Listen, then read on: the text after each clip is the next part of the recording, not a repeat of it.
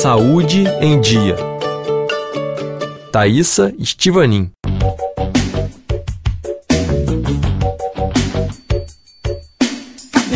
Olá, sejam bem-vindos ao nosso programa Saúde em Dia. A lista de sintomas associados à Covid-19 é longa. Desde que a epidemia começou há três anos, centenas de estudos mostraram que o vírus pode continuar agindo no organismo meses após a infecção. A queda de cabelo é apontada como uma das consequências da Covid-19. De acordo com a Sociedade Brasileira de Dermatologia, o sintoma é um dos cinco mais citados pelos pacientes que contraíram o coronavírus. Para explicar para a gente como o vírus pode afetar o cabelo, a RF Brasil entrevistou o tricologista brasileiro Adriano Almeida, presidente da Sociedade Brasileira do Cabelo. Dentro dessa pandemia, nós tivemos uma epidemia de queda de cabelo. De acordo com ele, a perda não está relacionada à gravidade do quadro. Então, isso assustava muitas pessoas, porque às vezes elas pensavam: poxa, eu tive um Covid tão tranquilo e um efeito desse Covid no meu cabelo catastrófico. A doença, explica, pode gerar o eflúvio telógeno, nome técnico para a queda precoce dos fios que estão crescendo. Que é uma disritmia do ciclo do cabelo.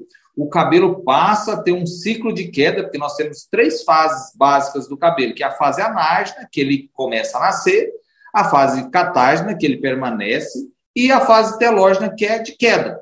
Então, nós passamos a ter um ciclo muito rápido e o cabelo cai pequeno, médio, comprido, ele cai de todos os tamanhos e é uma, de uma forma assustadora, porque cai na roupa, no travesseiro, no ralo, o paciente começa a ter cabelo pela casa toda e muitos pacientes apresentaram uma rarefação do couro cabeludo muito intensa, ou seja, perderam 30, 40% dos seus cabelos. Cabelo não gosta de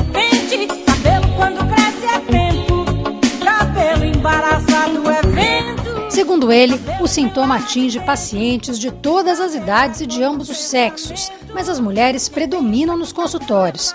Isso porque, em geral, diz, elas buscam ajuda mais rapidamente e isso facilita o tratamento.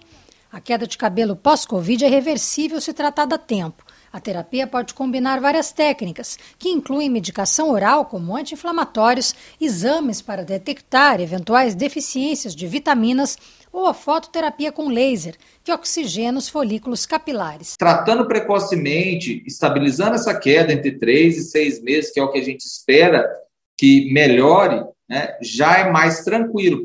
O sintoma pode aparecer muito tempo depois do paciente contrair a doença, lembra o especialista. Em média, a queda capilar começa de 3 a 4 meses após a convalescência. A perda de cabelo associada ao SARS-CoV-2 tem suas especificidades e só pode ser constatada com a ajuda de um especialista. No caso do Covid, a queda de cabelo é difusa, então ela não tem predominância pelo ápice da cabeça, ela cai na parte de baixo também.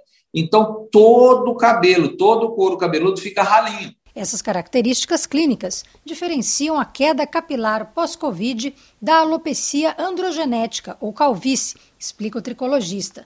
Neste caso, os fios vão caindo aos poucos e as falhas se concentram na parte frontal da cabeça. Os especialistas da área ainda estão levantando dados para avaliar quantos pacientes contaminados pela Covid-19 tiveram queda de cabelo. Nós percebemos que na, no meu estudo clínico, na minha população de consultório, né, eu atendo quase mil pessoas por mês, né, eu percebi que aproximadamente 25% das pessoas que tiveram Covid tiveram associação com a queda do cabelo. Alguns pacientes também relataram o sintoma após a vacinação, mas são necessários mais estudos para comprovar qual a relação exata entre Covid e cabelo. Precisa de mais tempo para nós esclarecermos isso de maneira, digamos, científica, para isso não ficar apenas de forma empírica. Outro efeito colateral da epidemia nos cabelos está relacionado ao estresse e à ansiedade. Alguns pacientes desenvolveram a alopecia areata, uma doença autoimune que pode ser desencadeada por fatores emocionais e causa falhas em formatos circulares na cabeça. Outros, já afetados pela condição,